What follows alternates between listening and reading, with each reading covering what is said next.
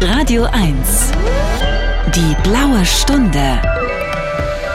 Mit Serdar Somunju. Ja, es gibt im Leben nichts, was ich lieber mag, als die blaue Stunde an einem grauen Tag. Zur besten Kaffee- und Kuchenzeit. Herzlich willkommen bei der blauen Stunde, in der ich heute ein bisschen über Essen und nicht nur Essen und Trinken, sondern über Nichtessen, nämlich über Diäten sprechen will. Der Anlass ist einfach und äh, naheliegend. Ich selbst werde immer fetter und überlege, das hört man auch am Schnaufen hier, ja, wahrscheinlich, weil ich meine Nebenhöhlen irgendwann mal durchspülen lassen muss. Vielleicht aber auch, weil ich äh, leicht adipös bin. Ich werde also immer fetter und ähm, mit zunehmendem Gewicht und Alter überlege ich, wie ich dieses ganze Fett wieder loswerden kann. Ob ich es überhaupt will, aber es macht natürlich Sinn, weil es einfach ungesund ist, zu viel zu wiegen, zu viel zu essen, wobei Essen manchmal auch eine wichtige Funktion hat, nämlich Lustgewinn. Und ähm, deswegen wollte ich heute mit euch darüber sprechen, wie geht es euch dabei, was macht ihr für Diäten, welche Diäten gibt's überhaupt? Ja, gibt's welche, die empfehlenswert sind, andere, von denen man abrät? Das soll das Thema der heutigen blauen Stunde sein.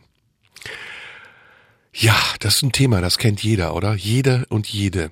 Ähm, meistens so nach Weihnachten kommt's. Hm, ja, jetzt muss ich wieder die ganzen überflüssigen Pfunde loswerden.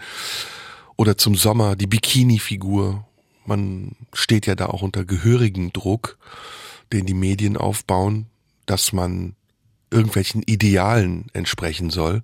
Aber was sind diese Ideale? Da gibt's Maße, da gibt's manchmal auch ähm, Mode und irgendwelche Vorgaben, die etwas mit Ästhetik zu tun haben und gesellschaftliche Anerkennung, aber eigentlich ist ja die wichtigste Frage, die man sich selbst stellen und beantworten muss, ist man zufrieden mit sich und ähm, mag man sich so, wie man ist? Und dann, wenn das nicht mehr der Fall ist, dann fängt es an, kompliziert zu werden. Und das reicht hin bis zu Krankheiten, die sich daraus entwickeln, Essstörungen oder Anorexie oder Bulimie, also wirklich ernsthaften Erkrankungen, die etwas damit zu tun haben, dass die Menschen unter großem Druck stehen, sich anpassen zu müssen oder angepasst zu sein irgendeiner Norm, die wer auch immer definiert. Die Medien, ja, die definieren das, aber auch die Vorgaben, die man sonst aus Filmen oder Zeitschriften oder sonstigen Informationsquellen hat, die sagen einem, so musst du aussehen, damit du dem Ideal entsprichst. Und wenn du das nicht tust, abgesehen davon, dass es vielleicht auch ungesund ist, dann wirst du verhöhnt, verlacht oder vielleicht auch abgetan als unbelehrbar oder als jemand, der sich nicht im Griff hat, der keine Disziplin hat, der sich gehen lässt. Und dann kommt das Thema Diät meistens auf den Tisch. Wie gesagt, nach bestimmten Perioden wie Weihnachten, der Vorweihnachtszeit, wo man sich gerne auch mal gehen lässt, oder jetzt zum Beispiel in den letzten zwei Jahren war es Corona. Viele schieben das auf Corona, sagen, ja, das ist die Corona-Figur. Ich musste ja irgendwie mich äh, bei Laune halten und deswegen habe ich halt gegessen, um die Langeweile zu vertreiben oder wenigstens eine Lust zu haben, die Lust am Essen. Essen macht oft Spaß, klingt zwar etwas profan, dieser Satz, aber es gibt ja auch Menschen, die essen wirklich aus Spaß, nicht weil sie Hunger haben oder Appetit, sondern weil sie neugierig sind, weil sie gerne in ein Restaurant gehen, weil sie gerne experimentieren oder mit sich experimentieren lassen. Und irgendwann überschreitet das eine Grenze, wenn man nämlich nur noch isst, weil man Spaß daran hat und Lust davon gewinnen will und nicht mehr darauf achtet, ob man das Essen, was man da zu sich nimmt, auch wieder verarbeiten kann. Denn meistens, das ist zwar nicht die Regel, aber leider viel zu oft noch so, bewegen sich die Menschen viel zu wenig für das, was sie essen. Wenn das in einem Gleichgewicht wäre, dann wäre es okay. Wenn man so viel Kalorien verbraucht, wie man zu sich nimmt, dann hätte wahrscheinlich niemand ein Gewichtsproblem obwohl das auch hypothetisch ist.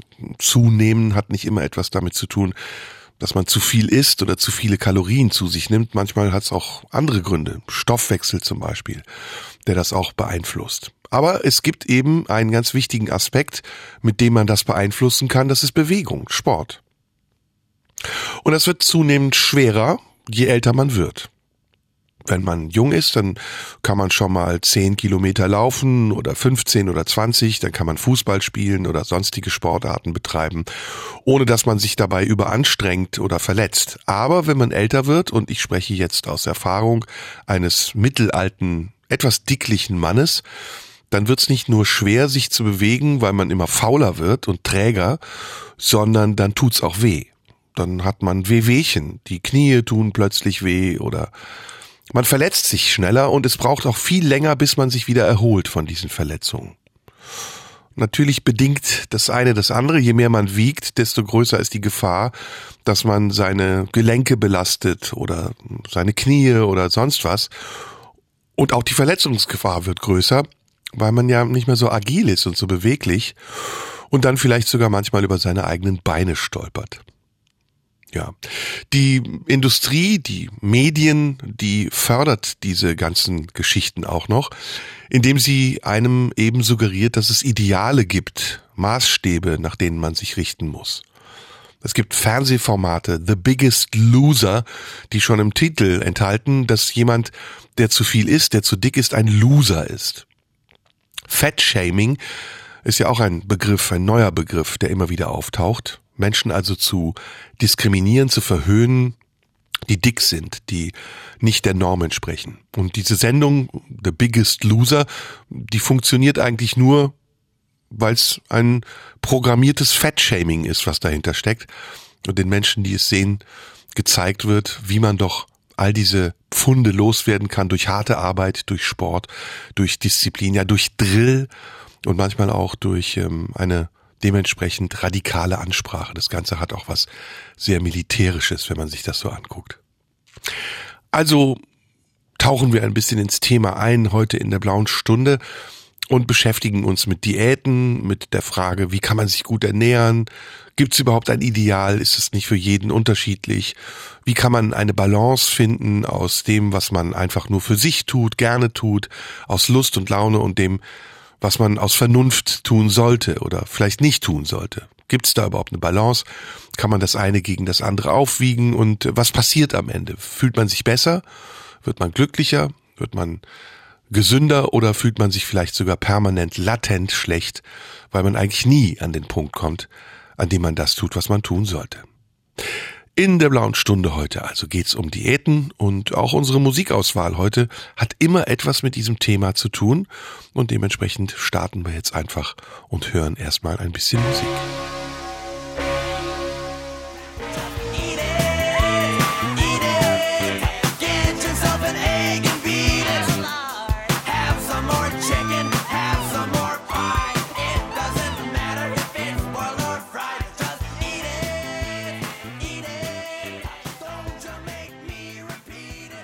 In der blauen Stunde spreche ich heute über Diäten. Schönes Wort, Diät. Es gibt ja auch Diäten, die nichts mit Essen zu tun haben. Gehälter von Abgeordneten, Diäten. Das sind so Wortkreationen, die ganz seltsam sind, so wie auch Versicherungen, die Beiträge, die man an sie zahlt, Prämie nennen. Wer prämiert da wen und warum bezahlt man, wenn man eine Prämie bekommt? Diät allerdings ist ein Wort, das man meistens mit Pein verbindet. Diät. Ich halte Diät, eine strenge Diät. Ich achte auf meine Ernährung. Ich habe einen gewissen Plan. Viele Menschen machen sich Pläne für das, was sie essen dürfen und das, was sie nicht essen. Und manchmal sind diese Pläne sehr extrem. Da wird dann eine gewisse Zeit lang etwas gemieden oder nur etwas zu sich genommen. Immer das Gleiche. Ich persönlich glaube, dass der Körper ein ganz gutes Empfinden dafür hat, was er braucht und dass man ihn manchmal einfach nur hören und spüren muss, um zu wissen, was einem gut tut und nicht. Manchmal natürlich ist das nicht so einfach, weil die Dinge, die wir essen, oft ja versteckte Substanzen enthalten, die wir nicht wahrnehmen, die uns in irgendeiner Form triggern und äh, uns Lust auf mehr machen. Pommes zum Beispiel, das ist so ein Ding, ich glaube, da ist alles Schlechte drin, was man essen kann. Fett, Kohlenhydrate Und äh, dazu wird's auch noch frittiert. Und diese Kombination scheint irgendetwas in Menschen auszulösen, vielleicht ein Glücksgefühl, was äh, sie vergessen lässt, dass man dort doch relativ schlechtes Zeug isst. Kommt ein bisschen auf das Fett an, aber Dinge zu frittieren ist sowieso nicht gut. Und dann eben auch noch Pommes, Kartoffeln, Kohlenhydrate, die sicher auch nicht nur ungesund sind, sondern auch gesunde Anteile haben. Das ähm, ist nicht das, was man jeden Tag tun sollte. Trotzdem essen viele Leute auch Junkfood, Tiefkühlpizza oder sonst was. Das Schlimmste eigentlich, was in diesen Lebensmitteln enthalten ist und was wir viel zu viel zu uns nehmen, und da sage ich nichts Neues, ist Zucker. Wir essen so viel Zucker wie wahrscheinlich zuvor niemand außer uns. Überall ist Zucker drin, weil Zucker ist auch ein Geschmacksverstärker. Zucker löst in uns Glücksgefühle aus. Und gerade wenn wir in der dunklen Zeit sind, im Winter, dann äh, ist es noch naheliegender, zwischendurch mal sich was Gutes zu tun, ein Stück Schokolade zu essen oder ein leckeres Stück Kuchen. Das sind regelrechte Zuckerbomben, die wir da zu uns nehmen. Ein Berliner zum Beispiel oder Pfannkuchen, wie man hier in Berlin sagt, ist eigentlich nichts anderes als Hefe frittiert in Fett und überzogen mit Zucker eine Bombe, ja, ein Overkill für den Organismus, der wiederum dagegen ankämpft, indem er bestimmte Prozesse in Gang setzt. Und diese Prozesse reichen aber oft nicht aus, um den Zucker zu verarbeiten, der eigentlich nichts anderes ist als Gift für den Körper, der den Körper eigentlich verseucht. Und so teilt dann der Körper sich die Anteile des Zuckers auf. Der größte Teil übrigens des Zuckers geht ins Gehirn, dem Organ, was die meiste Energie am unmittelbarsten braucht. Der Rest, der nicht gebraucht wird, der wird abgelegt. Als Fettpölsterchen. Bei Männern als Bauchring zu erkennen, bei Frauen an den Oberschenkeln und den Hüften. Kohlenhydrate, das ist auch so ein Thema. Kohlenhydrate essen wir auch. Brot ist zum Beispiel etwas, was Kohlenhydrate enthält oder Kartoffeln oder sonst was. Aber Kohlenhydrate sind nicht unbedingt ungesund. Es kommt eben darauf an, wann man sie isst und wie man sie isst, in welcher Kombination. Und deswegen habe ich mir mal einen Überblick verschafft über die unterschiedlichen Diäten, die es gibt. Und einige dieser Diäten, die setzen eben speziell darauf, bestimmte Lebensmittel zu vermeiden. In bestimmten Abschnitten des Tages oder auch zu bestimmten Abschnitten in der Woche oder wann auch immer. Eine Diät, die es gibt, eine bekannte Diät, ist die Eiweißdiät. Eiweiß ist wichtig für den schnellen Muskelaufbau und äh, man sagt auch zum Abnehmen ganz gut. Und deswegen versorgt man bei der Eiweißdiät den Körper rund um die Uhr mit ganz viel Eiweiß. Und das macht man, weil man, wie gesagt, Muskeln aufbauen und parallel dazu Fettpölsterchen loswerden möchte. Und man empfiehlt diese proteinreiche Ernährung. Man weiß allerdings nicht, ob diese Eiweiße, die man da zu sich nimmt, auf Dauer nicht vielleicht doch schädlich sind, weil es eine sehr einseitige Ernährung ist. Bei einer Eiweißdiät isst man, wie der Name schon verrät, proteinreiche Lebensmittel. Auch tierische und auch pflanzliche. Man kann das auch vegan oder vegetarisch machen, aber in der Regel isst man Eier oder mageres Fleisch und Fisch, Gemüse, Hülsenfrüchte und Milchprodukte. Oder auch Shakes, Proteinshakes, die unterstützen manchmal ihre Diät und schmecken ein bisschen wie Milkshakes, aber enthalten eben sehr viel hochwertige Eiweiße. Man kennt das von Kraftsportlern, dass die sich mit Protein versorgen, um ihren Muskelaufbau zu fördern. Für mich persönlich, wie gesagt, ist das nicht klar, ob es nicht auf Dauer auch schädlich sein kann. Weil ich glaube, dass alles, was man in Übermaß sich zuführt, dazu führt, dass der Körper irgendwann darauf reagiert. Und nicht gut, sondern eher schlecht. Weil es vielleicht Mangelerscheinungen gibt oder die Ernährung zu einseitig ist. Ich kann mir nicht vorstellen, dass es dem Körper gut tut, nur Eiweiß zu sich zu nehmen und alles andere zu vermeiden. Denn dafür gibt es ja unterschiedliche Lebensmittel, die allesamt unterschiedliche Wirkung haben und auf den Körper auch einen Effekt haben. Die Ernährungspyramide, die gibt es zum Beispiel. Das ist recht bekannt.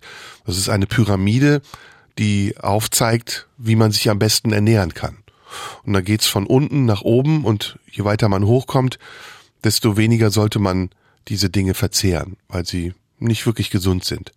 Findet man überall im Internet, kann man sich angucken. Die Ernährungspyramide. Viele Diäten, die bauen auch auf diese Ernährungspyramide auf und variieren sie zum Teil oder machen irgendetwas daraus, was Sinn macht oder vielleicht auch keinen Sinn. Die Nährstoffe, die wir in unserer Nahrung zu uns nehmen, das ist das Entscheidende, die sind eben von unserem Körper zu verwerten. Und ähm, was der Körper dann damit macht, das, äh, das kann man ja überall nachlesen. Das ist relativ einfach. Er führt sie den unterschiedlichen Organen zu. Und das, was er nicht braucht, das stößt er wieder ab oder scheidet es aus. Eine andere Diät, die ähm, auch sehr beliebt ist mittlerweile, ist die Stoffwechseldiät, die äh, die Kalorienverbrennungsmethode auch genannt wird. Dabei geht es um eine Ernährungsumstellung über einen kurzen Zeitraum und durch ausgewählte Lebensmittel wird der Stoffwechsel zusätzlich angekurbelt und damit die Fettverbrennung hochgeschraubt. Die Mahlzeiten sind auf drei Hauptmahlzeiten begrenzt. Dadurch soll dann die Kalorienaufnahme reduziert werden. Auch das ist kompliziert, denn das große Problem, wenn man zu viel isst, ist ja, dass man auch unregelmäßig viel isst und zu Zeiten, zu denen man vielleicht nichts mehr essen sollte, weil der Körper auch regenerieren muss und deswegen den Stoffwechsel am besten anregt, aber dann auch wieder in Ruhe lässt, um seine Aufgabe zu verrichten, nämlich Fett zu verbrennen. Und äh, ihn dabei zu unterstützen durch Bewegung, das macht sicher auch Sinn, aber es verliert seinen Effekt, wenn man nicht konsequent genug ist. Wenn man also nur einen Teil dessen tut, was in einer Diät einem vorgeschlagen wird, um dann wieder seinen Lüsten zu frönen und die Regeln zu brechen, die man einhalten sollte, um effektiv abzunehmen. Wenn man effektiv abnehmen will bei der Stoffwechseldiät, dann kann man wieder ganz bestimmte Dinge zu sich nehmen. Also zum Beispiel auch Kohlenhydrate, kohlenhydratarmes Obst und Gemüse, aber auch mageres Fleisch, Fisch, Magerquark, Hüttenkäse und Eier. Das Konzept hört sich erstmal verlockend an, aber ich glaube, langfristig wird es sicher besser sein, sich ausgewogen zu ernähren, denn auch da gilt, zu einseitige Ernährung schadet dem Körper eher als dass es ihm nützlich ist. In der blauen Stunde heute spreche ich über Diäten und habe schon einige Formen von Diäten vorgestellt. Wir werden gleich nach der Musik noch mehr hören. Wie ist es denn bei euch? Ihr habt doch sicher, also jeder, jede von euch schon mal eine Diät versucht. War das erfolgreich oder ist der berühmte Jojo-Effekt eingetreten? Dass man dann nach einer gewissen Zeit, in der man sich zurückhalten konnte, diszipliniert war, plötzlich genau das Gegenteil tut und über die Stränge schlägt und doppelt und dreifach so viel isst und dann schon nach kurzer Zeit wieder das Gewicht auf den Hüften hat, was man vorher verloren hat und sogar noch schlimmer, noch viel mehr wiegt als zuvor. Das ist der Teufelskreis, in dem wir alle stecken. Es ist natürlich ein Luxusproblem, denn wir lernen, wir leben in einer Welt, in der wir alles haben, jederzeit, voller Überfluss. Und dass wir uns damit auseinandersetzen können, weniger zu essen, ist etwas, wofür andere dankbar wären, die gar nichts zu essen haben. In der blauen Stunde heute sprechen wir über Diäten und gleich nach der Musik geht's weiter. Diäten sind heute das Thema in der blauen Stunde und ich habe vor der Musik schon gesprochen über zwei Varianten, nämlich die eine, die Stoffwechseldiät und die andere, die Eiweißdiät. Es gibt natürlich noch viele andere Varianten und sicher kennt ihr auch unterschiedliche Formen von Diäten, wie sie auch immer heißen. Ich werde sie sicher hier nicht alle erwähnen können. Aber wenn ihr einen Vorschlag habt oder wenn ihr sagt, das würde ich dir gerne mal zeigen, dann schickt es mir an die Marlene Dietrich Allee 20 in 14482 Potsdam. Da könnt ihr eure Briefe hinschicken und ihr schickt tatsächlich auch sehr viele Briefe, wofür ich euch sehr dankbar bin. Und ähm, ich kann leider nicht auf jeden dieser Briefe antworten, aber seid euch dessen gewiss, dass ich fast alle lese, wenn ich hier in Potsdam bin und mir auch die Zeit und ähm, die Muße nehme, eure Briefe mir durchzulesen. Die Low Carb Diät, die äh, verrät sich ja schon durch den Namen, wenige Carbs für weniger Gewicht. Carbs, das sind Kohlenhydrate. Und die Low Carb Diät ist so das Highlight der Spitzenreiter der Diäten der letzten Jahre gewesen. Denn äh, es gibt im Internet sehr viele unterschiedliche Informationen zu dieser Abnehmdiät und äh, Low Carb ist dabei eher ein Überbegriff. Es gibt nämlich sehr viele verschiedene Diäten auf der Basis von Low Carb. Die Kernaussage ist allerdings gleich. Es geht bei dieser Diät, so wie bei allen anderen ähnlichen Diäten, die ähm, so heißen oder im Titel den Namen enthalten, darum weniger Kohlenhydrate zu essen. Und wer das ganz genau nimmt, der macht bei einer Kohlen, bei einer Low Carb Diät sogar ähm, eine Regel, nämlich er versucht auf maximal 26 Prozent Anteil an Kohlenhydraten zu kommen, die er essen darf. 26 Prozent. Man muss also wirklich sehr genau messen und wissen, was man isst, so wie bei jeder Diät empfehlenswert ist, dass man sich informiert über die Dinge, die man da zu sich nimmt.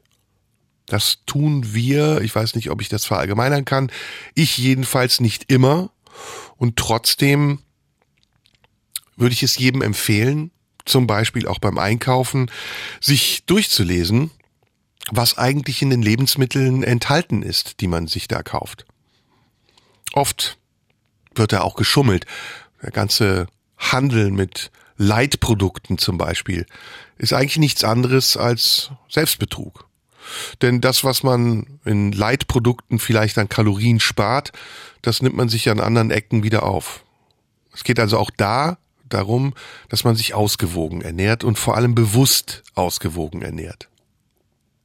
Ich habe das seinerzeit damit angefangen, dass ich mir erstmal Kenntnisse verschafft habe darüber, wann eigentlich welche Lebensmittel überhaupt zur Verfügung stehen. Denn auch das ist ein Aspekt, den wir oft nicht berücksichtigen. Wir gehen in den Supermarkt und kaufen einfach ein, wonach uns ist. Dabei beachten wir aber selten, dass die Dinge, die wir dort kaufen, gar nicht von hier kommen. Und dass sie vielleicht zu der Zeit, in der wir sie kaufen, gar nicht hier wachsen. Also muss man sich informieren, so eine Art Kalender machen, um zu wissen, was zu welcher Jahreszeit, in welchem Monat eigentlich wächst, um dann regional einkaufen zu können. Produkte, die aus der unmittelbaren Umgebung kommen. Ist ja ein Trend, den es auch mittlerweile in Restaurants gibt. Regionale Produkte zu verarbeiten. Und eben nicht im August Spargel zu kaufen oder Erdbeeren im Dezember oder Kirschen im Januar. Das kann man mittlerweile, weil natürlich all diese Lebensmittel importiert werden. Spargel kann aus einer Region kommen, in der der Frühling zu einer anderen Zeit ist als bei uns, so wie auch alle anderen Lebensmittel. Aber ob das richtig und gut ist und ob es vor allem ein gutes Gefühl macht, Lebensmittel hier zu essen, die woanders produziert werden und wachsen, ohne zu wissen, wie man sie dort produziert und wachsen lässt, das ist eine ganz wichtige Frage. Denn mittlerweile besteht Bedarf an vielem. Und dieser Bedarf sorgt dafür, dass viel produziert wird. Und dass viel produziert wird, sorgt dafür, dass es oft zu wenig Kontrolle gibt über die Art der Produktion. Dass zum Beispiel auch Dünger eingesetzt wird, um bestimmte Lebensmittel schneller wachsen zu lassen dass Normen existieren, um bestimmte Lebensmittel so wachsen zu lassen, dass es keinen Unterschied gibt und der Kaufanreiz gleich bleibt, egal woher dieses Lebensmittel kommt. Oder dass Lebensmittel sogar genmanipuliert werden, damit sie eine bestimmte Form, eine bestimmte Farbe haben oder sogar manchmal einen bestimmten Geschmack. Der Geschmack ist noch ein großes Problem, das merkt man am deutlichsten bei Tomaten, die ja fast immer perfekt die gleiche Form haben, aber mittlerweile gar nicht mehr schmecken. Schon gar nicht so, wie eine Tomate eigentlich schmecken sollte, so dass die Finger noch danach riechen, wenn man sie aufgeschnitten hat. Das ist auch ein unrühmliches Verdienst unseres Marktes, der reguliert wird durch zum Beispiel auch die Bestimmungen der Europäischen Union. Es soll keine Wettbewerbsvorteile geben. Und deswegen soll die Tomate aus Portugal genauso gut schmecken oder so schlecht wie die Tomate aus Holland. Tomaten, die nicht der Norm entsprechen, werden sogar vernichtet oder weggeworfen. Während also auf der einen Seite in der Welt Menschen überhaupt nichts zu essen haben, schwelgen wir im Überfluss und suchen uns aus, was wir nicht essen wollen oder was wir essen dürfen oder können. Eine große Ungerechtigkeit, die dadurch verursacht wird, dass eben auch tatsächlich Märkte und finanzielle Interessen bestimmen, was wann in unseren Regalen steht und wir als Käufer, als Konsumenten dadurch, dass wir es kaufen, diese Interessen fördern und mitbestimmen. Dass wir dann am Ende unzufrieden sind, nicht nur mit uns, unserer Figur und unserem Gewissen, das scheint irgendwie naheliegend zu sein. Und was gäbe es Besseres, als sich ein Bewusstsein zu verschaffen? Kein dogmatisches Bewusstsein, was prinzipiell irgendetwas ausschließt.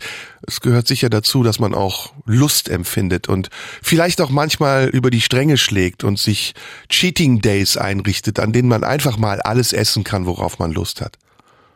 Aber ein Bewusstsein zu haben und dann wieder zurückzukommen zu einer Linie, zu einer Basis, von der aus man ausgehend entscheidet, was einem gut tut und was auch der Natur gut tut und nicht schadet, das ist vielleicht der erste Schritt in eine bewusstere Ernährung. Bei der Low Carb Diät also ist der Name Programm. Es werden wenig Kohlenhydrate gegessen und vorzugsweise eiweißreiche Lebensmittel. Ganz allgemein können gesunde Diäten wie auch Low Carb ein guter Einstieg in eine gesündere Ernährungsweise darstellen. Allerdings sollte man es mit dem Verzichten nicht übertreiben. Denn ab und zu komplexe Kohlenhydrate sind völlig okay.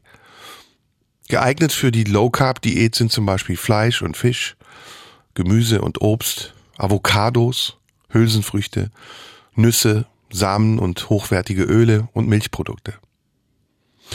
Und ähm, wenn man nicht verzichten will während einer Low-Carb-Diät, also zum Beispiel auf Nudeln, weil sie zu viel Kohlenhydrate enthalten, dann kann man es auch mit Proteinpasta versuchen.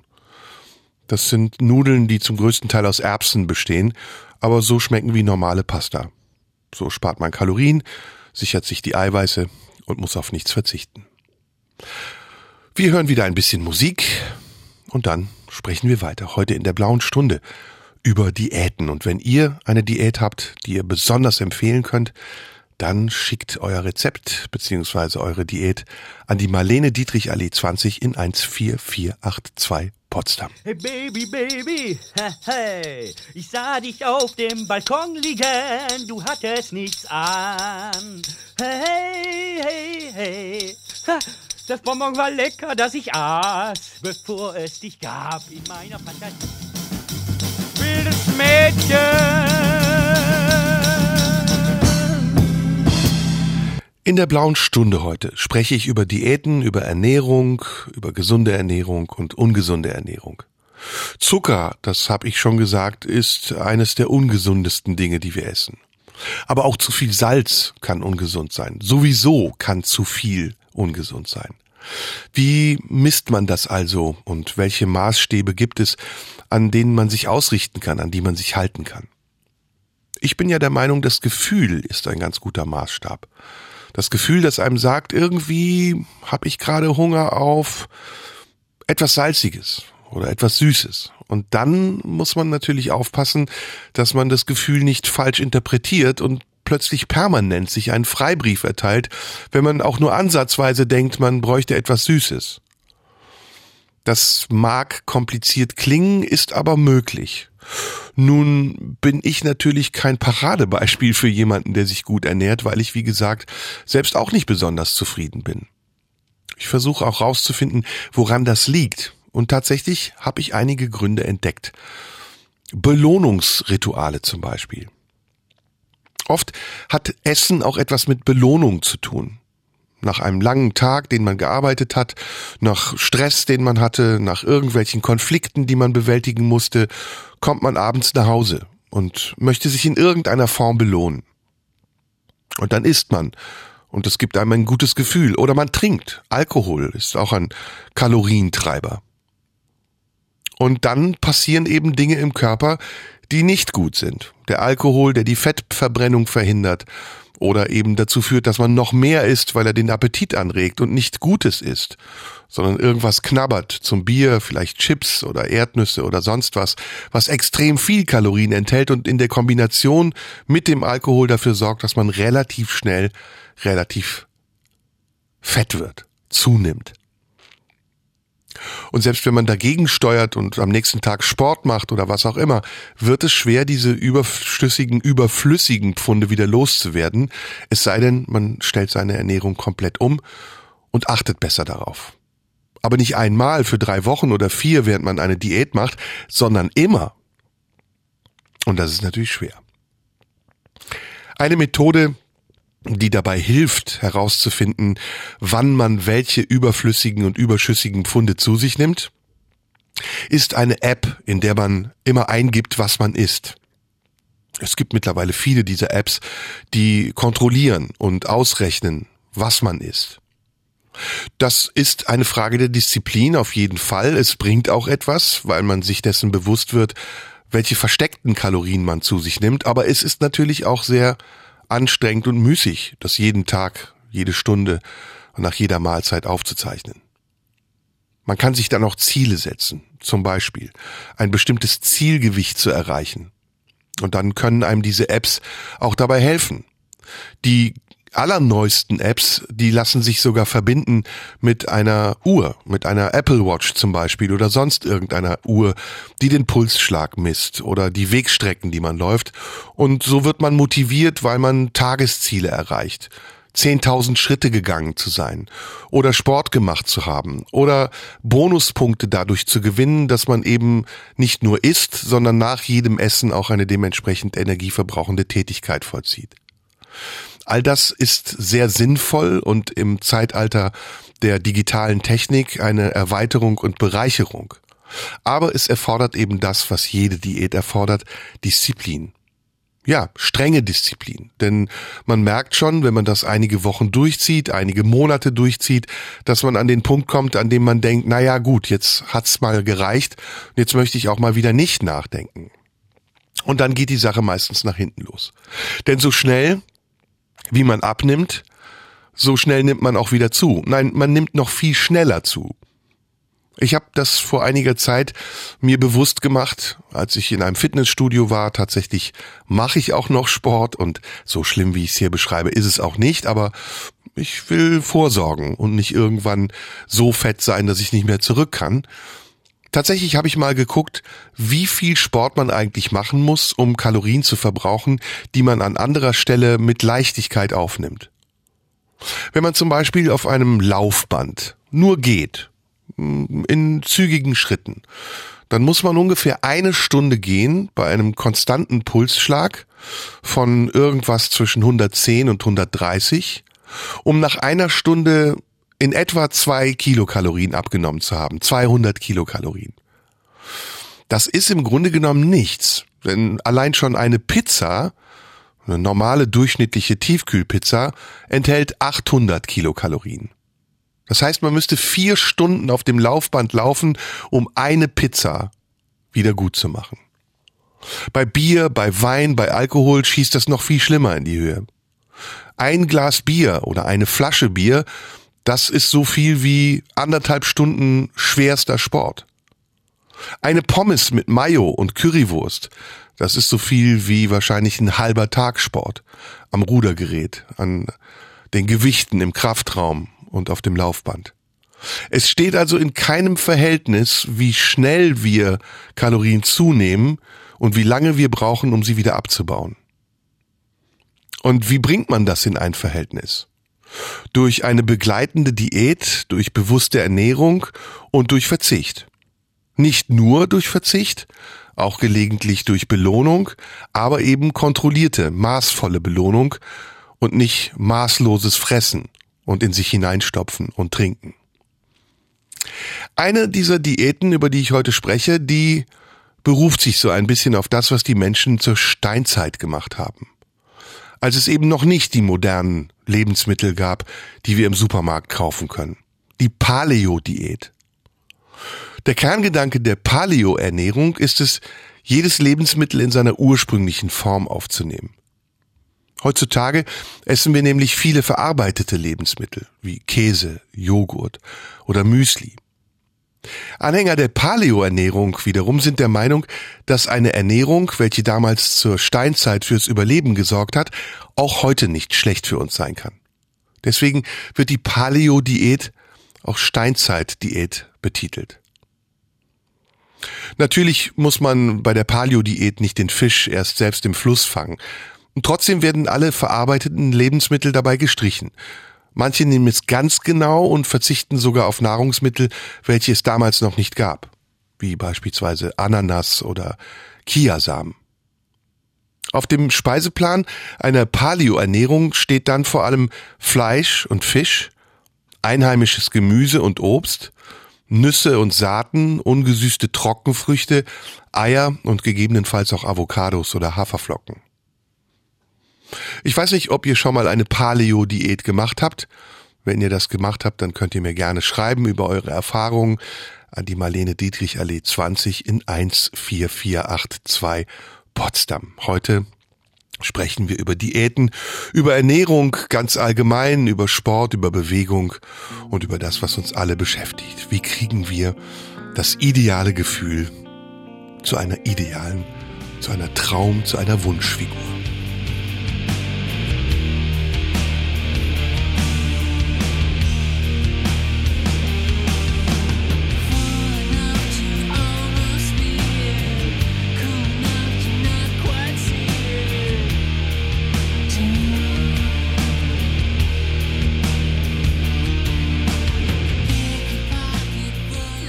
Radio 1.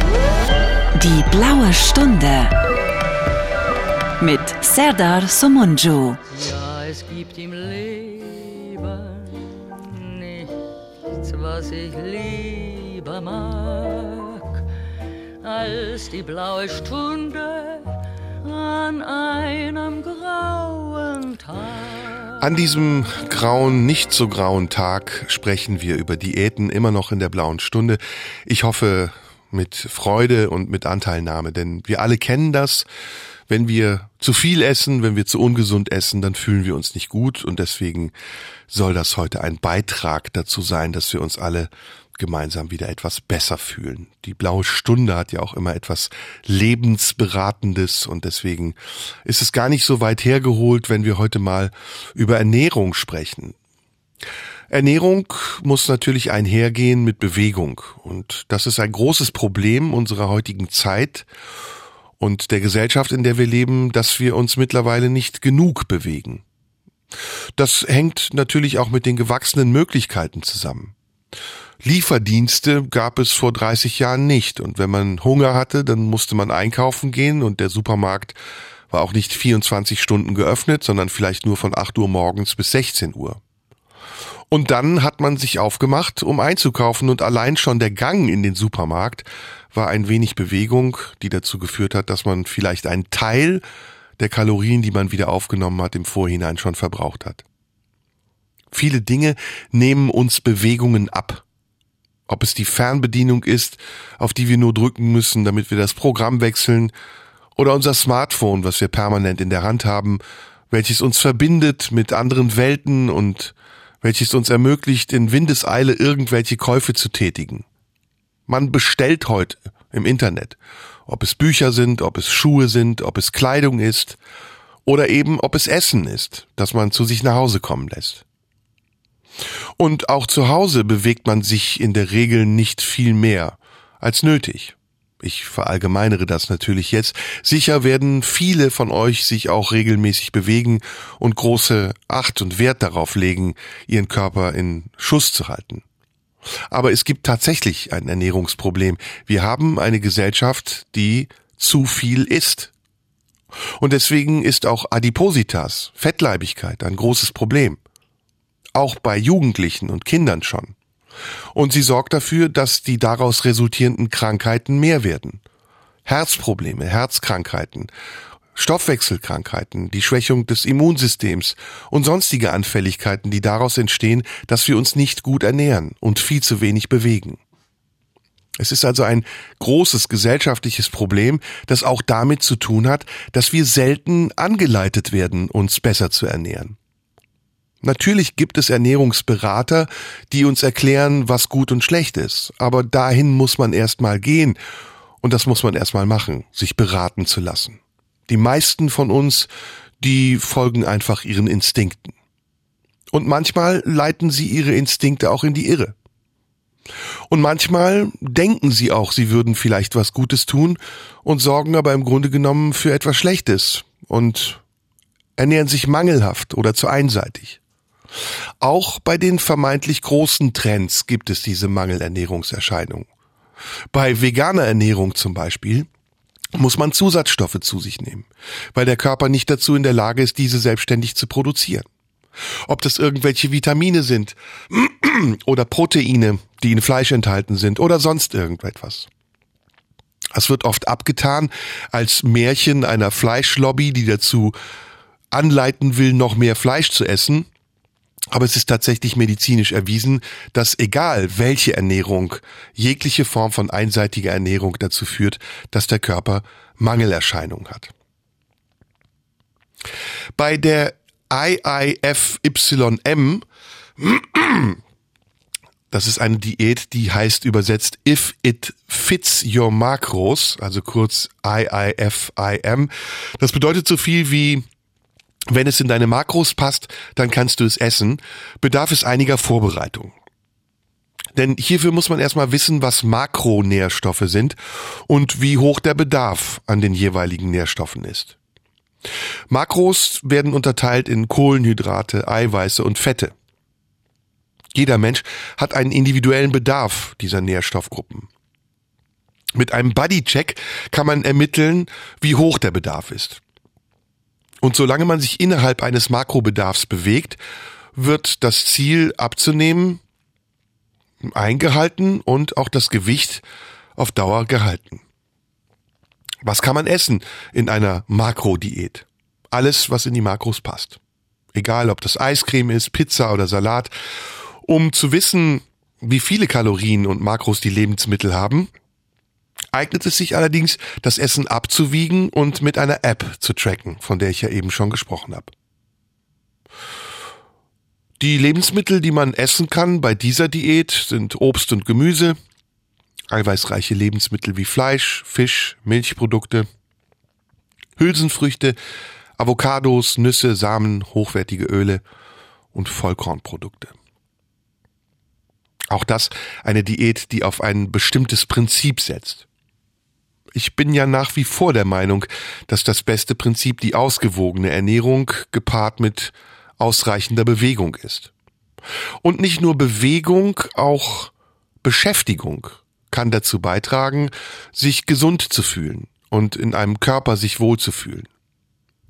Beschäftigung, das ist auch ein Thema, über das wir sprechen sollten. Denn wir haben viel zu wenig Beschäftigung außer den eingeübten Dingen, die wir tagtäglich tun.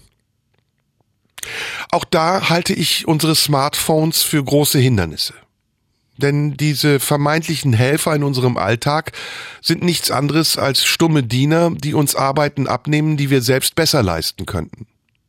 Das merken wir nicht nur bei Gedächtnisleistungen, wenn wir den Weg nicht finden, weil wir es uns angewöhnt haben, alles über Google Maps zu suchen, das merken wir auch bei vielen anderen Dingen. Wir könnten zum Beispiel vor die Tür gehen, um herauszufinden, ob es kalt oder warm ist. Stattdessen reicht ein Blick auf die App, um zu wissen, dass es heute vielleicht schneit oder morgen regnet. Wir könnten auch viele andere Dinge tun, egal ob es dabei um die Kommunikation geht oder ob es um Bewegung geht oder um Kontrolle bestimmter Eigenschaften und Angewohnheiten, aber wir vermeiden es oft, weil es einfacher und bequemer ist, es nicht zu tun und es tun zu lassen, von einer App oder eben vom Smartphone, auf dem wir die Apps gespeichert haben.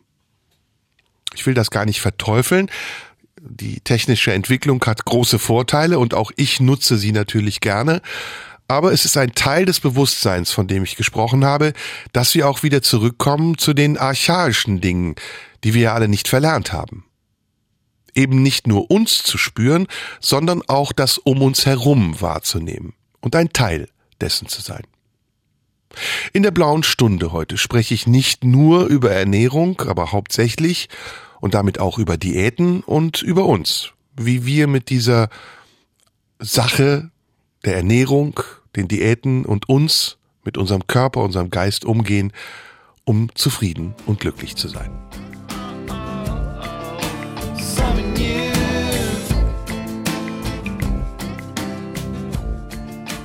In der blauen Stunde heute spreche ich immer noch über Ernährung und Diäten und ich hoffe, ihr habt daran Spaß und ähm, erkennt euch vielleicht sogar in einigen Dingen wieder. Ihr könnt mir natürlich gerne schreiben, ich sage das hier immer wieder, an die Marlene Dietrich Allee 20 in 14482 Potsdam. Ich bin sehr dankbar für die vielen Zuschriften, die wir hier bekommen aus aller Welt und zu vielen Themen, die wir hier besprechen und bitte macht das weiter. Es ist nicht nur schön zu wissen, dass ihr diese Sendung hört, sondern es ist auch interessant zu lesen, welche Resonanz ihr auf diese Sendung habt. Bei einer High-Carb-Diät, das ist die nächste, über die ich sprechen will, da gilt dann das genaue Gegenteil von den Diäten, die Kohlenhydrate vermeiden. Es geht nämlich darum, möglichst viele Kohlenhydrate zu essen. Es ist etwas anders als bei den gängigen Mustern der Diäten, die ich bisher erklärt habe. Parallel dazu wird die Fettaufnahme auf ein Minimum begrenzt. Und durch diese Ernährungsform soll man lernen, auf das natürliche Hunger- und Sättigungsgefühl zu achten und es wird dabei auch empfohlen, besonders langsam zu essen. Auch das ist ein ganz spannendes Thema, dass wir uns heute wenig Zeit lassen zu essen, weil das Essen seine soziale Funktion mittlerweile fast schon verloren hat am Tisch zu sitzen, mit anderen stundenlang zu essen, vielleicht Häppchen zu essen und nicht zu schlingen, innerhalb von Minuten Teller leer zu putzen, sondern die Zeit zu genießen und zu nutzen, um damit auch sich mit Menschen zu treffen, auszutauschen, zu genießen, das ist eine Seltenheit geworden und in unserer Kultur, anders als in anderen Kulturen, schon lange nicht mehr gang und gäbe. In meiner Heimatkultur, der türkischen Kultur, ist das normal. Man trifft sich, man sitzt an einem Tisch, man isst auch gemeinsam, zum Teil auch aus gemeinsamem Geschirr, und man unterhält sich dabei. Das Essen hat eine große soziale Funktion. Das hat sich natürlich mittlerweile geändert, auch bei uns hier in Deutschland gibt es das. Und nicht nur das Essen, auch das Kochen. Ja, selbst das Einkaufen vor dem Kochen kann eine ganz wichtige soziale Komponente haben. Ich gehe zum Beispiel sehr gern auf den Wochenmarkt und schaue mir an, was es dort in den Angeboten gibt. Auch da lernt man, was regionale Produkte bedeuten und woher sie wann kommen und wann es sich lohnt, sie zu kaufen und zu kochen. Aber auf dem Wochenmarkt gibt es natürlich auch Begegnungen mit Menschen, mit denen man dort Kaffee trinkt, sich unterhält oder einfach nur die Atmosphäre spürt. Eine sehr schöne Atmosphäre. Die Bauern aus dem Umland bringen das Obst und das Gemüse und bieten es zum Verkauf.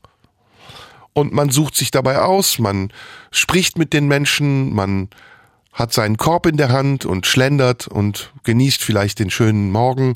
Meistens sind ja solche Wochenmärkte morgens. Und dann hat man eingekauft und dann ist man vielleicht sogar inspiriert genug, um aus dem, was man dort gekauft hat, etwas zu kochen, zu kreieren, herzustellen. Wenn ich koche, ist das immer der erste Schritt. Dann gehe ich einkaufen und mit der Inspiration des Einkaufs kommt auch die Idee. Und dann sehe ich die frischen Bohnen und dann rieche ich, wie dieser Bohneneintopf kochen, wie er schmecken wird, wenn ich ihn gekocht habe. Und automatisch ergeben sich dann die Zutaten. Vielleicht, wenn man Fleisch isst, in der türkischen Art mit Hackfleisch, mit Tomaten, und Paprika gewürzt oder vielleicht eben auch anders. Vielleicht als Salat kalt mit ein bisschen Öl, Essig oder vielleicht Zitrone angerichtet mit Sesamkörnern. All das kann entstehen, wenn man sich inspirieren lässt von der Atmosphäre des Einkaufs. Also es ist in einem Supermarkt natürlich viel nüchterner und durch die fehlende Vielfalt und die Abwechslung auch immer gleichbleibend. Die Tomaten sind immer an der gleichen Stelle und sehen immer gleich aus. Die Champignons sind immer in derselben Verpackung und sehen gleich aus und riechen gleich, nur wenn sie vielleicht über das Datum sind, riechen sie nicht mehr gut. In der, Tief in der Tiefkühltruhe ist es ähnlich. Man weiß, wo die Pizza ist oder irgendetwas anderes, was man kaufen will. Es ist wenig Freude dabei, in einem Supermarkt einzukaufen. Es hat sehr viel Funktionales. Auch zu Bäckern zu gehen oder zu Metzgern macht mir zum Beispiel große Freude. Fleisch ist sowieso ein Thema für sich. Ich bin kein Veganer und auch kein Vegetarier, aber ich achte auf meinen Fleischkonsum. Man muss nicht jeden Tag Fleisch essen und man muss oder man sollte vor allem auch nicht das billigste Fleisch kaufen. Man sollte darauf achten, woher das Fleisch kommt und man sollte dafür auf jeden Fall mehr bezahlen. Denn das billige Fleisch, das man kauft, ist meistens industriell verarbeitetes Fleisch von Tieren, die gehalten werden unter schlechten Bedingungen. Die Massentierhaltung ist immer noch ein großes Problem. Also lohnt es sich, ein bisschen mehr dafür zu bezahlen, wenn man weiß, woher die Tiere kommen, wo sie geschlachtet werden, unter welchen Bedingungen sie gehalten wurden. Und man muss vor allem auch nicht jeden Tag Fleisch essen. Einmal die Woche, so dass es was Besonderes ist. Das reicht. Und dann auch nicht die billige Wurst, gepresst aus Fleischresten, sondern vielleicht eine selbstgemachte, geräucherte Wurst vom Metzger. Die kostet dann vielleicht ein bisschen mehr, aber sie ist das Geld erstens wert, dass sie kostet, und zweitens ist sie vielleicht auch qualitativ auf einem ganz anderen Level als die Wurst aus der Packung, die man im Supermarkt kauft. Bei der Carb-Diät, also der Kohlenhydrat-Diät, der High-Carb-Diät, da darf man dann alles essen, was Kohlenhydrate enthält. Und eben gleichzeitig die Fettzufuhr senken. Das spricht dafür, dass man seltener Fleisch essen sollte. Es wird empfohlen, vor allem Gemüse, Obst und Vollkornprodukte zu essen. Besonders geeignet sind Hülsenfrüchte, Vollkornbrot, Nudeln und Reis, Gemüse und Obst, selten, aber wenn, dann mageres Fleisch und Fisch und Milchprodukte. Es ist immer wichtig, dabei auf die Fettzufuhr zu achten. Dafür kann man dann zum Beispiel auch Omega-3 als ergänzendes Nahrungsmittel in Form von Kapseln zu sich nehmen. Denn wir nehmen oft falsche Fette zu uns, wie sie in Wurstwaren oder Milchprodukten zu finden sind. Die Omega-3-Fettsäuren sind wertvolle Fette und deswegen sorgen sie auch für eine gesunde und ausgewogene Ernährung. Das ist auch in Fisch enthalten. In bestimmten Fischen ist der Omega-3-Anteil sehr hoch. Makrelen zum Beispiel, die sehr fettreich sind. Und es ist auch in bestimmten Gemüsesorten wie Avocados enthalten. Man muss also nicht unbedingt Kapseln zu sich nehmen. Bin ich auch kein großer Fan von, ehrlich gesagt, weil ich glaube, dass das auch sich anders auflöst als natürliche Omega-3-Fettsäuren. In der blauen Stunde heute, da spreche ich über Ernährung. Bin zwar selbst kein Ernährungsberater, aber ich dachte, vielleicht wäre es ein Thema, über das wir gemeinsam nachdenken können. Und die Diäten, die ich euch vorstelle, da kann sich dann jeder eine aussuchen oder keine und sagen, nö, ist alles nichts für mich. Vielleicht sagt ihr auch Diäten, das ist prinzipiell Quatsch. Muss ich nicht haben.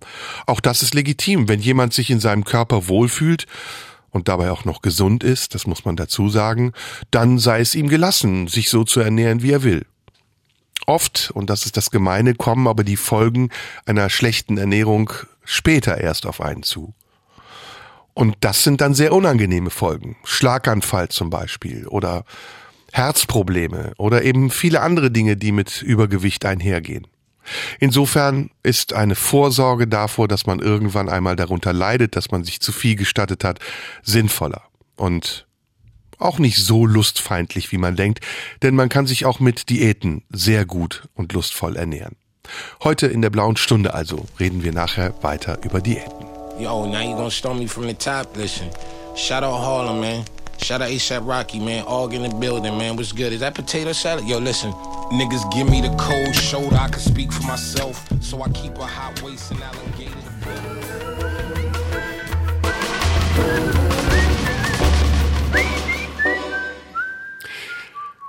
In der blauen Stunde heute spreche ich über Diäten und krieg schon ein bisschen Hunger dabei.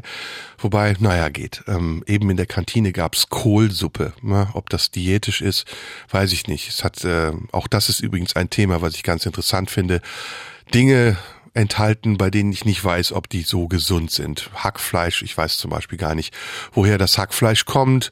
Öl, ich weiß auch nicht, was das für ein Öl war. Das Einzige, was ich identifizieren konnte, war Kohl ich glaube, Tomaten, passierte Tomaten und äh, was war denn noch? Kartoffeln habe ich auch noch rausgeschmeckt.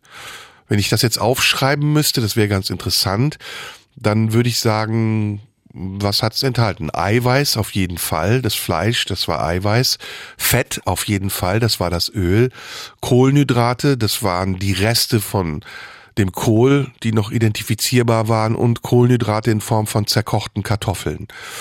Ob das jetzt so ideal war, der Kohl war so zerkocht, dass er wahrscheinlich gar keine Vitamine mehr enthalten hat. Denn Weißkohl, wenn er frisch ist, enthält sehr viel Vitamin C.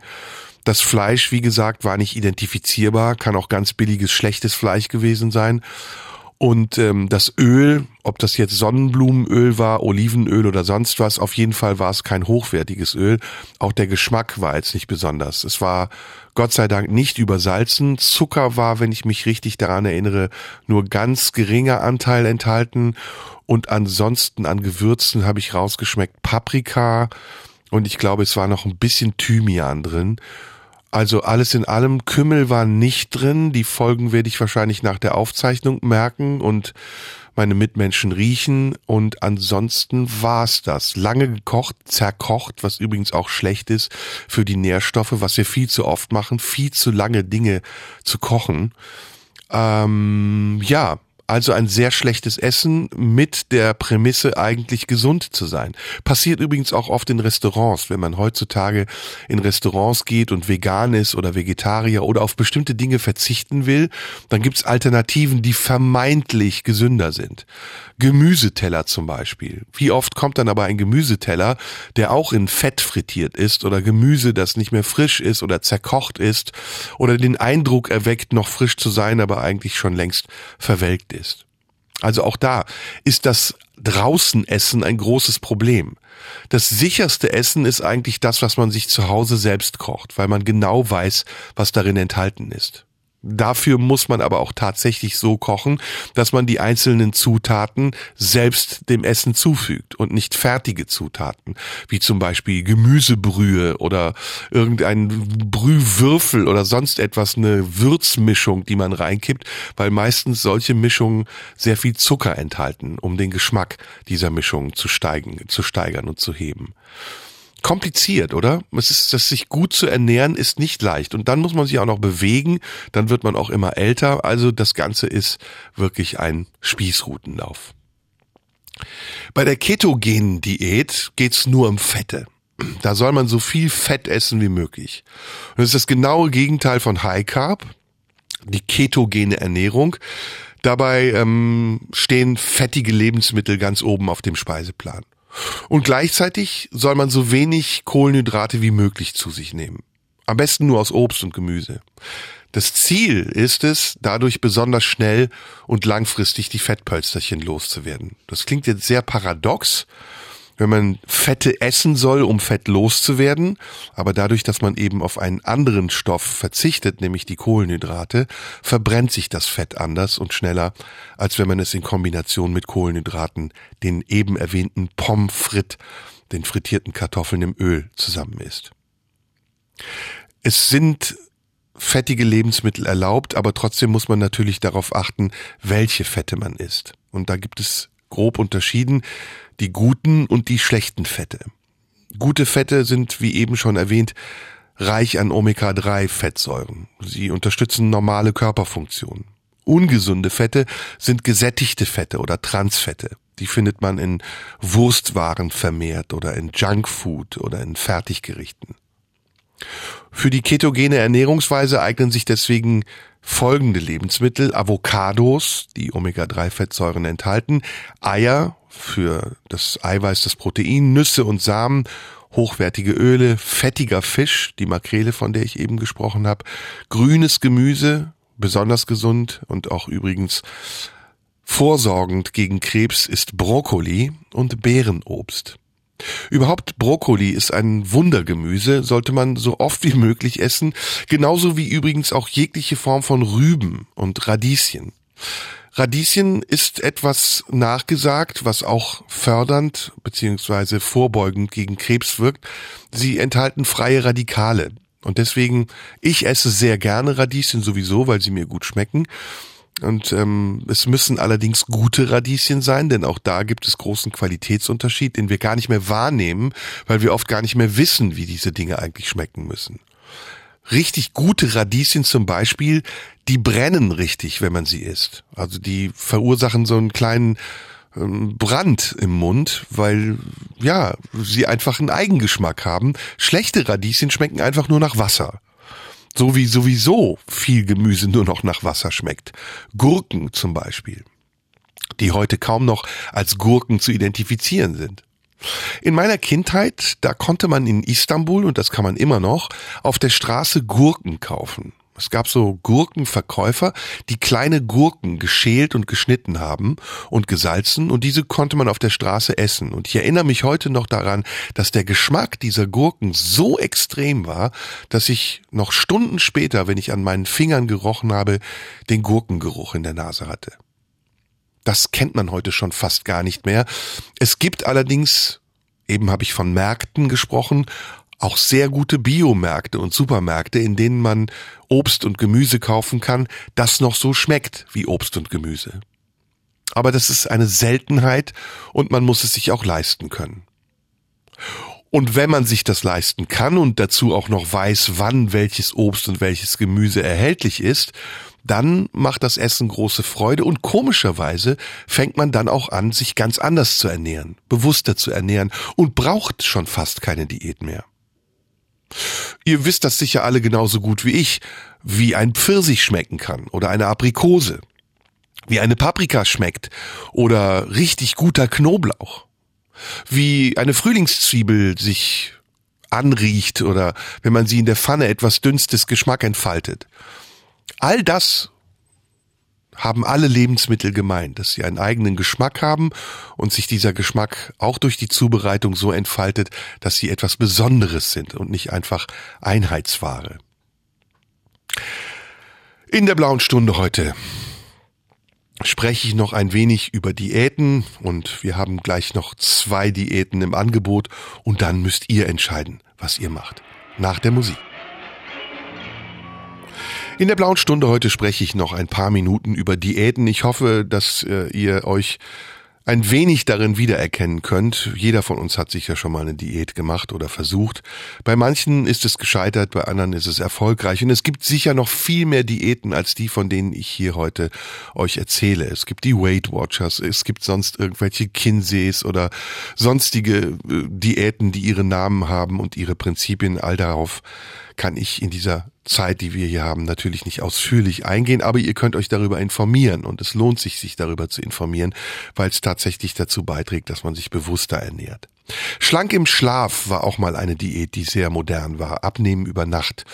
Und davon hat sicher jeder schon mal gehört. Die Idee dahinter ist, dass man während des Schlafens abnimmt. Das funktioniert aber nur bedingt. Der Körper verbrennt zwar, auch während man schläft, Kalorien, aber um wirklich merklich Gewicht zu verlieren, sollte man auch tagsüber etwas dafür tun. Eine gesunde und ausgewogene Ernährung, das ist eigentlich das Stichwort, ist auch hier Programm. Was kann man denn essen, wenn man schlank im Schlaf werden will? Es gibt ein paar Lebensmittel, die das Konzept begünstigen, wie beispielsweise Erdnussbutter. Klingt sehr komisch. Das bedeutet auch nicht, dass man vor jedem Schlafengehen Erdnussbutter löffeln soll. Aber man sollte sich vorzugsweise gesund und ausgewogen ernähren. Also frisches Obst, Gemüse, Vollkornprodukte, hochwertige Eiweiße und Fette. Man kann Nüsse essen, Obst- und Gemüsesorten, wie gesagt, Hüttenkäse, Hülsenfrüchte und Fisch. Hm, das intermittierende Fasten ist etwas anderes. Da geht es nämlich darum, es wird auch Intervallfasten genannt, eine Phase des Nichtessens mit einer Phase des Essens abzuwechseln. Das heißt, man gönnt seinem Körper eine längere Essenspause und danach kann man essen, worauf man Lust hat. Das Ziel ist dabei, ein paar Kilo und Kalorien einzusparen.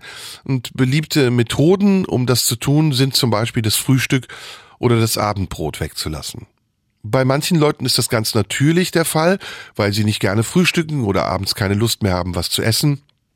Andere müssen das planen. Man kann, das ist der Vorteil, essen, was man will, aber man muss eine lange Essenspause machen, manchmal bis zu 18 Stunden und spart dann natürlich Kalorien ein. Ob man die dann wieder aufnimmt, dadurch, dass man plötzlich doppelt und dreifach so viel isst, das ist natürlich eine Frage. Und auch da wird empfohlen, sich bewusst zu ernähren, hochwertige Proteine und komplexe Kohlenhydrate. So versorgt man den Körper nicht nur mit wichtigen Nährstoffen, man bleibt auch länger satt. Außerdem sollte man wie immer ausreichend Gemüse und Obst auf dem Speiseplan haben. Vollkornbrot, Nudeln, Reis, Fleisch, Fisch, Eier, Magerquark, Hüttenkäse, Gemüse, Obst, Hülsenfrüchte, Avocados, Nüsse und hochwertige Öle mal wieder. Man sollte allerdings versuchen, nicht zu viel Zucker zu essen, um dabei zu helfen, dass man eine Protein, dass man Proteine speichert. Habe ich jetzt richtig gesagt? Egal. Jedenfalls ist es wichtig, dass man Proteine speichert, um dem Effekt nicht entgegenzuwirken. Könnt ihr übrigens alles auch nachlesen. Dafür gibt es ganz viele Abhandlungen im Internet und sonst wo, die euch erklären, wie man das macht. Bei der Intervallfastenmethode. Eine letzte, die wir noch haben, ist die sogenannte Military Diät. Kurz und knackig abnehmen. Wenn man denkt, dass es jetzt mit Militär was zu tun hat, dann, dann irrt man sich. Das wird nur so übersetzt. Man weiß auch nicht genau, ob sie für Soldaten eingesetzt wird. Ziel ist aber, dass man innerhalb von sieben Tagen fünf Kilo abnimmt. Die Regeln sind sehr streng, die Einkaufsliste ist sehr kurz, die Ziele sind sehr hoch gesteckt. Die ersten drei Tage ist man nach einem festen Ernährungsplan, die nächsten vier Tage nach einem individuellen und dann ist die Diät vorbei. Und dann kann man wieder von vorne anfangen. Und was isst man? Die ersten drei Tage ist es fest vorgeschrieben, was man essen soll. Das macht die Ernährung ziemlich einfach, dann den Kühlschrank allerdings auch ziemlich leer. Nach drei Diättagen dann vier Tage des Schlemmens und da sind dann den Wünschen keine Grenzen gesetzt. Aber auch da gesund und ausgewogene Ernährung, das ist das Wichtigste. Man kann essen Grapefruit, Apfel, Banane, Toast, Brot, Erdnussbutter, Thunfisch, Fleisch, grüne Bohnen, Erbsen, Vanilleeis. Alles, worauf man Lust hat, solange man sich an diesen Plan hält. So. Und damit sind wir jetzt durch. Und egal wofür ihr euch entscheidet, es ist wichtig, dass ihr eine ausgewogene und gesunde Ernährung habt.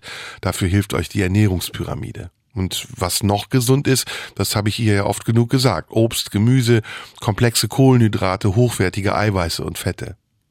Und im Grunde genommen basieren auch viele Diäten auf dem gleichen Konzept. Weniger Kalorien, mehr Eiweiß. Die Vollkornprodukte sind wichtig und okay, aber sie sind nicht Pflicht. Man muss sich zu nichts zwingen, wie gesagt, weil es eben auch darum geht, eine gewisse Lust am Essen zu behalten. Auch das kann dabei helfen, gesund zu sein und abzunehmen. Die gesunde Ernährungsweise, die bleibt aber am Ende die Aufgabe für alle. Denn eine Diät ist immer nur ein Übergangsstadium, in dem man sich selbst dahin führt, wo man sein will. Nämlich man achtet darauf, was man isst, wann man es isst und wie man es isst. Und manchmal auch, warum man es isst, denn dafür gibt's auch unterschiedliche Gründe. Hauptsache, man ist glücklich mit dem, was man tut und mit dem, was man empfindet über sich und wie man sich selbst empfindet und findet. Ja. Klingt doch alles sehr schön und vielleicht in den nächsten Wochen als eine kleine Herausforderung, um eure Bikini-Figur zu bekommen, auch sehr anregend. Ja, in der blauen Stunde heute habe ich über Diäten gesprochen, über Ernährung, all das, was ich darüber weiß. Das mag nicht viel sein, jedenfalls ist ein bisschen was und äh, klingt vielleicht auch ein bisschen so, als hätte ich äh, Peter Lustig kennengelernt. Der neue Peter Lustig hier in der blauen Stunde und wird ihm jetzt nacheifern. Aber es macht Spaß, zwischendurch einfach mal ein bisschen über solche Dinge zu sprechen und nicht über die Dinge, über die wir sonst uns den Kopf zerbrechen. Über Krieg, über Unglück, über Depression und die Sorgen, die wir uns in der letzten Zeit viel zu oft gemacht haben. Denn auch das ist ein Teil dieser Geschichte, dass wir für ein glückliches Leben uns auch immer wieder belohnen müssen. Mit Momenten, in denen wir etwas tun, was uns Freude verschafft. Mit Menschen, die uns bereichern, mit Gesprächen, die wir führen, um unser Leben zu teilen. Und genau das machen wir in der blauen Stunde auch. Wir teilen unser Leben. Und ich versuche das euch mitzugeben, was ich weiß, und ihr gebt mir das, was ihr wisst, indem ihr schreibt an die Marlene Dietrich Allee 20 in 14482 Potsdam. Ich wünsche allen noch einen schönen Sonntag und wir hören uns nächste Woche wieder. Tschüss. Radio 1. Nur für Erwachsene.